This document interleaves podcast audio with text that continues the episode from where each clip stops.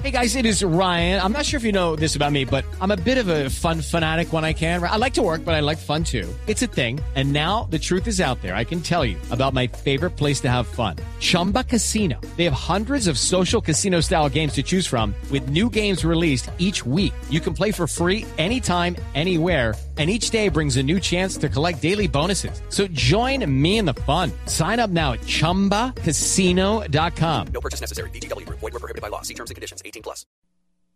Como le advertí yo antes de visitarlo en el hotel, nunca he tomado una entrevista a pesar de ser director de la emisora HJCK. Y yo nunca contesto a una entrevista, y me han hecho muchas, sin una fuerte dosis de temor y de vacilación, lo cual harto se advierte en mi voz en este momento. No, maestro. Yo querría preguntarle para comenzar, ¿qué imagen tenía usted de Colombia antes de ser invitado a este viaje y antes de acompañarnos estos días que han sido tan gratos para nosotros? Debo confesar, ante todo, una gran ignorancia geográfica y aún histórica. Y quiero agregar a ello una gran simpatía y admiración y amistad previas al conocimiento. Y creo que este fenómeno, aunque aparentemente inexplicable, es natural. Es decir, leemos a Verlaine porque sabemos que Verlaine nos emocionará. Y no leemos, por ejemplo, a Boileau, porque prevemos que esa lectura será inútil. Y sucede a veces con los nombres de las personas. A veces nos enamoramos de una mujer la primera vez que oímos su nombre. Y esto significa simplemente que nada es casual en el universo. Hay una afinidad difícilmente explicable, pero real, entre los nombres y las cosas, entre la simpatía y la antipatía y la animación o la animadversión. Es cierto. Maestro, ¿qué nombres de colombianos conocía usted antes de venir donde nosotros? El primer nombre que me llega, y he sido censurado por haberlo mencionado, es el nombre de Caro. Ello bien puede explicarse porque yo conocí la versión española antes del original latino. Tanto así que cuando en 1914 emprendí el estudio del latín, tuve la impresión de estar leyendo una versión latina de una obra sudamericana. y a más de caro. Hay un poeta, o por lo menos hay una composición de un poeta que siempre ha sido parte de mi vida. Hablo muy previsiblemente de Asunción Silva. En mi conferencia voy a referirme a Lugones como poeta modernista, pero para repetir una expresión de un gran amigo de Lugones y de un amigo mío, hablaré no sólo de las simpatías de Lugones con el modernismo, sino de sus diferencias, ya que Lugones, que fue, como él le placía recordar, un discípulo de Rubén Darío, fue quizá el más heterodoxo de los poetas modernistas. Pero todo esto lo diré con acopio de argumentos y de ilustraciones dentro de un plazo muy, muy breve. Sí, maestro. Entonces, permítame que le haga otra pregunta. ¿cuáles serían en su concepto las características de lo argentino, del alma argentina? Esta pregunta es difícil porque actualmente el alma argentina ha sido maleada y muchas veces corrompida por la abominable dictadura de Perón. Además, el carácter del país ha cambiado mucho. Creo, sin embargo, que estamos no en un periodo de salvación, porque esta palabra es prematura, pero sí en un periodo de indiscutible, aunque lenta, convalescencia moral.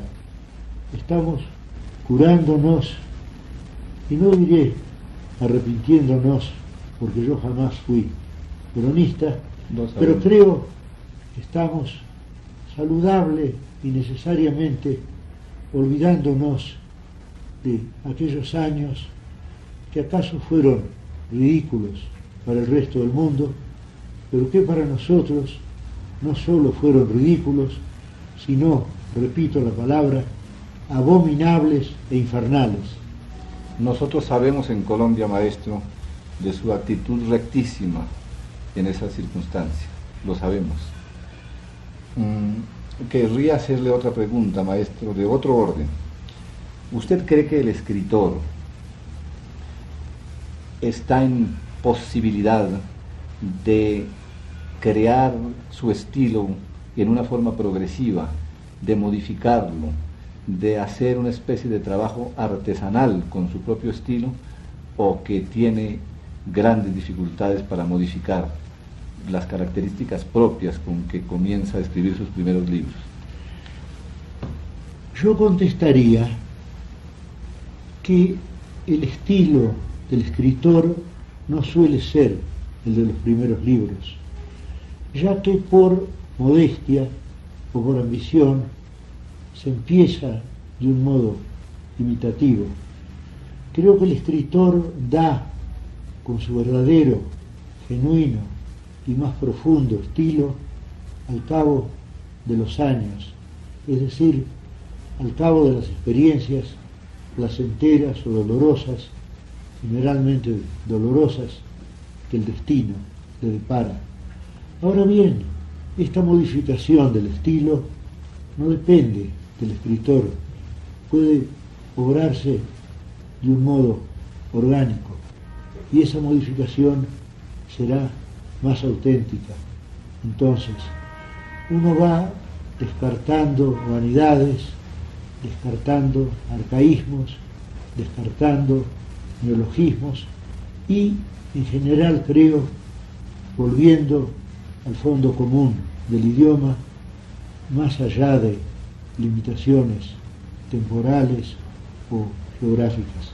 Maestro, la emisora HJCK tuvo mucho éxito hace algunos años en la presentación de un programa en el que se preguntaba siempre a personas muy destacadas del país cuál era su hobby. Fue un programa muy simpático que dio oportunidad para que se presentara la intimidad, el, enfoque, el ángulo desconocido de muchas personas.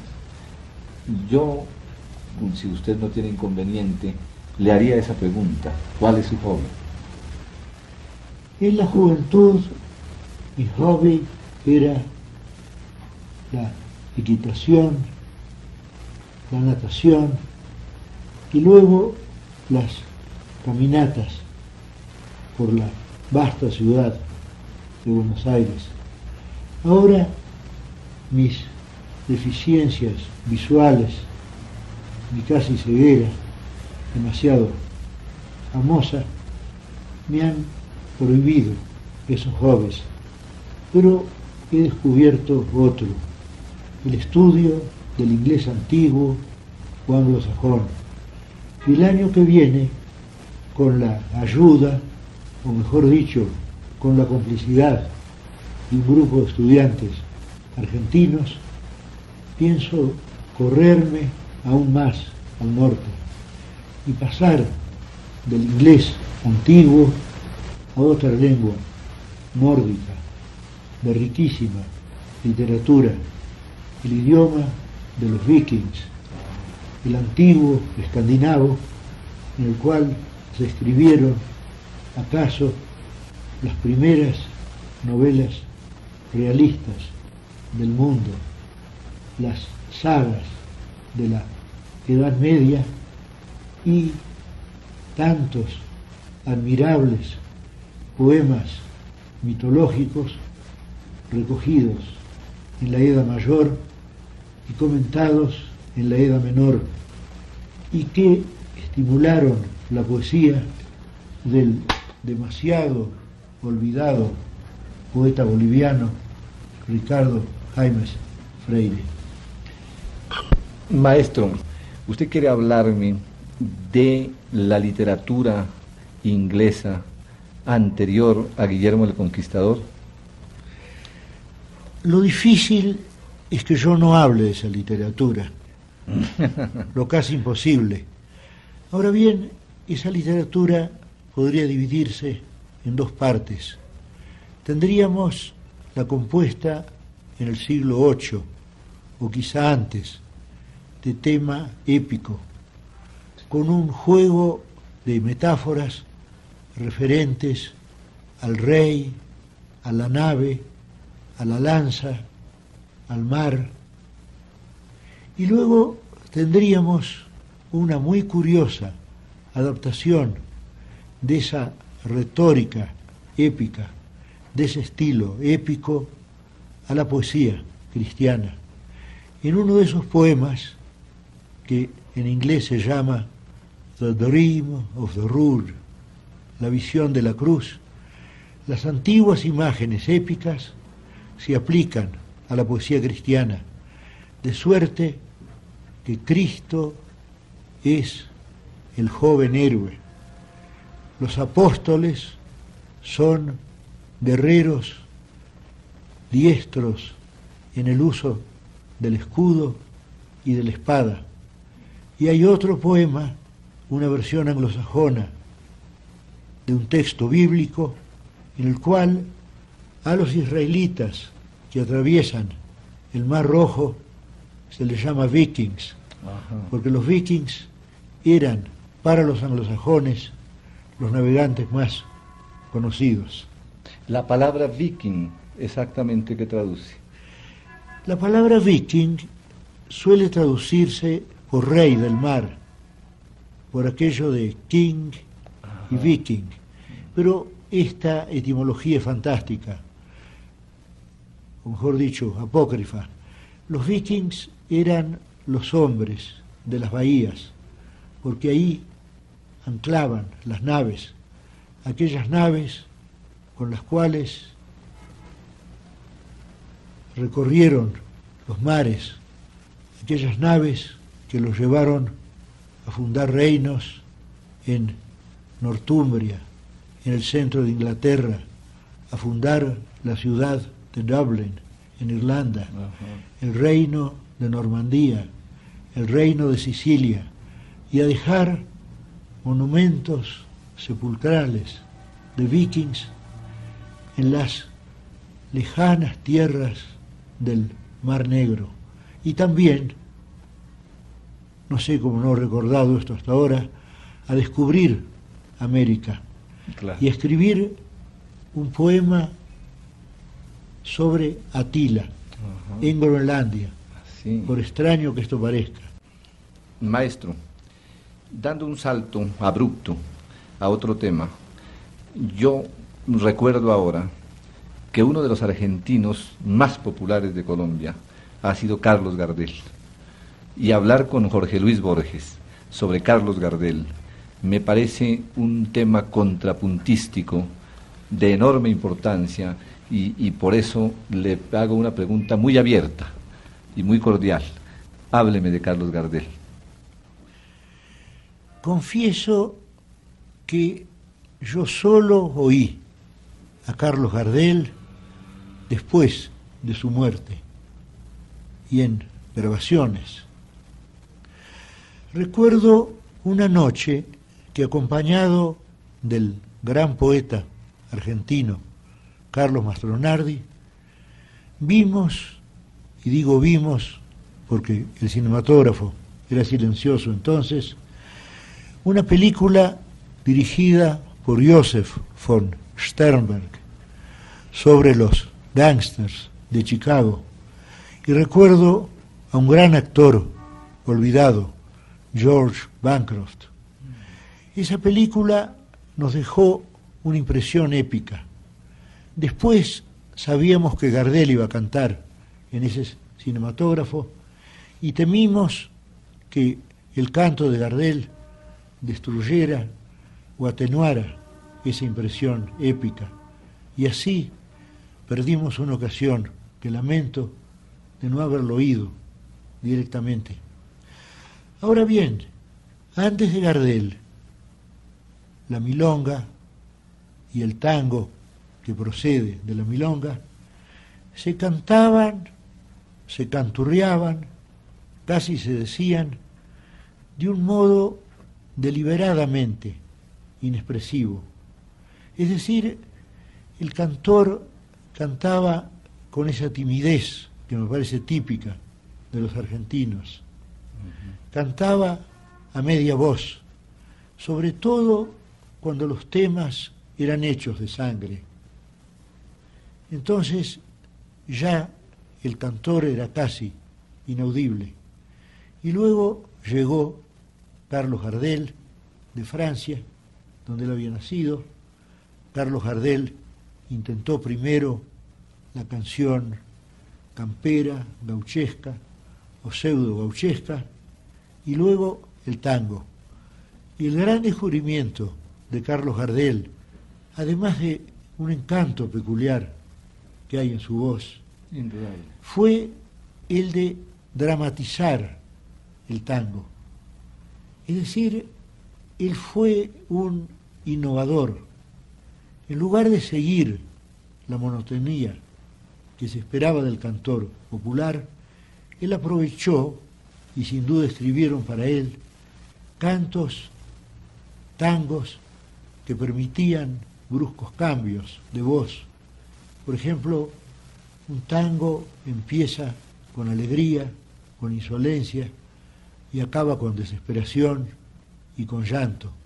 Y esta fue la gran invención de Carlos Gardel, que muchos han imitado y ninguno, salvo quizá Jorge Vidal. El Rivero. Quizá. También. Quizá Rivero. Sí. Han imitado, pero no han superado hasta ahora. Además, ahora resulta difícil hablar de Gardel porque su muerte trágica aquí en Colombia ha sido favorable a su fama. Además se lo ve como representante de una época, de suerte que a la justiciera, a la muy justiciera admiración que merece, se une el sentimiento de una nostalgia por un momento perdido de Buenos Aires. Muchas gracias, maestro Borges. Gracias en mi propio nombre y en el de los oyentes de la emisora HJCK. Gracias a todos ustedes por su paciencia, si es que han llegado a este momento. no lo dude. Gracias, maestro.